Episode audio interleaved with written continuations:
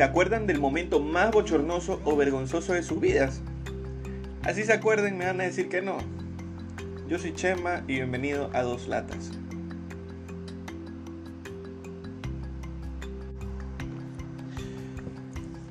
Hola, a, mí me pasa bastante y no sé si les ha pasado que cuando alguien hace un comentario en medio de una reunión social, una fiestita y, y el hecho fue demasiado vergonzoso para uno de los presentes, este automáticamente entra en un estado amnésico envuelto en lagunas mentales y una tormenta de no me acuerdo y cuándo fue eso y todas las cosas por el estilo, ¿verdad? Ok, esto se debe a que nuestro cerebro segrega un aminoácido que se, se genera en la glándula... Esperen, no pensaron que les iba a dar una explicación técnica, ¿verdad?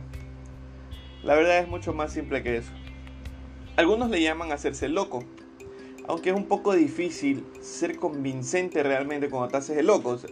hay personas que, que, saben mentir muy bien y saben hacerse loco y no, yo no fui, o, eso nunca me pasó a mí, tú estás equivocado, era con otra persona, no, yo no estuve ahí, yo estaba en otro lado.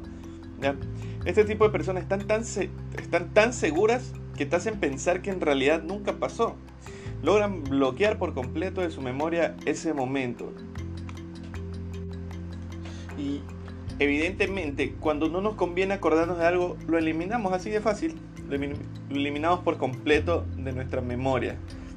Ahora, cuando uno está del otro lado de la moneda, de la moneda, resulta difícil lidiar con este tipo de personas que son desmemoriados genéticos. Sin embargo, la mejor recomendación que les puedo hacer para tratar con una persona que tiene memoria selectiva es no ir directo al grano, directo al asunto, ¿verdad? Por lo regular uno debe ir viendo cositas, atando cabos lejanos que eventualmente van a dar con una situación, con esta situación en contexto. Así esta persona no va a encontrar otra alternativa que aceptar como real el momento bochornoso o el momento vergonzoso que pasaron aquella vez.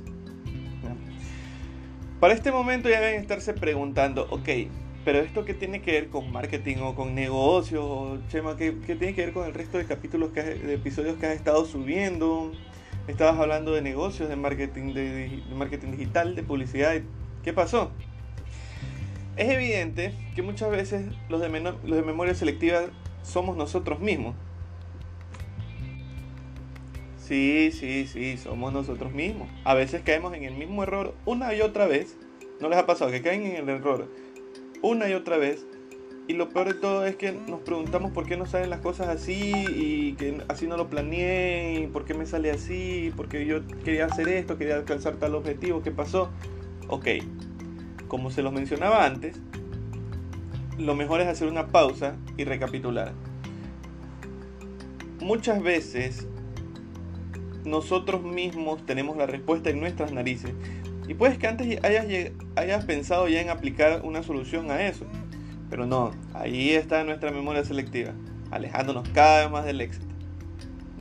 Solo por creer que no nos podemos equivocar o que somos perfectos, que somos expertos y no vale la pena empezar de cero porque siempre son factores externos los que afectan a nuestros proyectos, que no se me dio el proyecto porque no tuve el presupuesto, que no tuve... El cliente dijo que no, por eso no puedo aplicar esta campaña. Pero no te acuerdas que tal vez ya antes habías propuesto una campaña que no funcionó y por eso el cliente te está diciendo que no. Entonces ahí tú tienes que hacer como que una pausa y evaluar, ok, ¿por qué no me lo, aceptó el cliente? Ah, no me lo aceptó fue por esto, porque el presupuesto no iba, porque iba a trabajar con influencers que no van de acuerdo a la marca, que ese no es el, el tono y la manera que, en la que habla la marca, y un millón de cosas que te pudiste haber equivocado, pero no, como ya tú tienes la expertise, entre comillas, ya no quieres evaluar ese tipo de cosas, sino que dices, no, es el cliente. Entonces muchas veces, tengo muchos colegas, muchos amigos incluso, que dicen que el cliente es el culpable, que el cliente no, hace, no aprueba, que el cliente manda muchos cambios, que el cliente no manda brief. O sea, pana, tienes que también eh, eh, educarlo al cliente. O sea, no es educarlo al cliente, es darle con las zapatillas con el periódico. Educarlo al cliente, siempre pedirle las, las mismas cosas para que él eventualmente sepa que si siempre le vas a pedir eso ya lo tiene listo. Pero bueno, Los clientes es otro episodio completamente distinto. Lo que les iba a decir, la mayoría de las veces que nos equivocamos o fallamos en algo es porque omitimos algo que ya se nos había anunciado o simplemente no nos quisimos acordar, porque así somos. ¿Ya?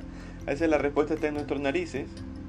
Puede que nuestra memoria selectiva nos haya alejado del camino y simplemente no quisimos ver las señales. Pero no se preocupen. Como lo mencionaba antes, lo mejor es dar una pausa, recapitular, atar cabos, replantearnos, buscar nuevas estrategias, ver otras opciones que sin duda nos van a llevar hacia el mismo destino. Siempre y cuando tengamos el objetivo bien planteado, bien claro, no importa las estrategias que utilices, todas las calles te llevan a Roma. Así que si eres una persona que es de memoria genética, que tienes memoria selectiva, que tienes lagunas mentales, que tienes Alzheimer, que tienes lo que tú quieras, hay gente que le dice que el que quiere entender que entienda, hay gente que le dice que, que le entra por una oreja y le sale por la otra. No importa si es que eres una de esas personas. Aquí ya tienes el secreto de qué hacer para no volver a fracasar o no volver a fallar en esas pequeñas cosas que siempre te tienen parando y volviendo a hacer proyectos.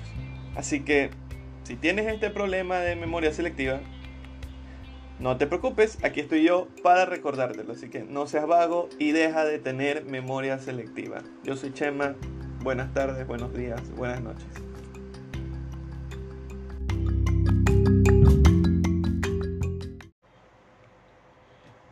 Quiero aprovechar para agradecerles a las personas que están siguiendo el podcast, que nos están siguiendo en redes sociales.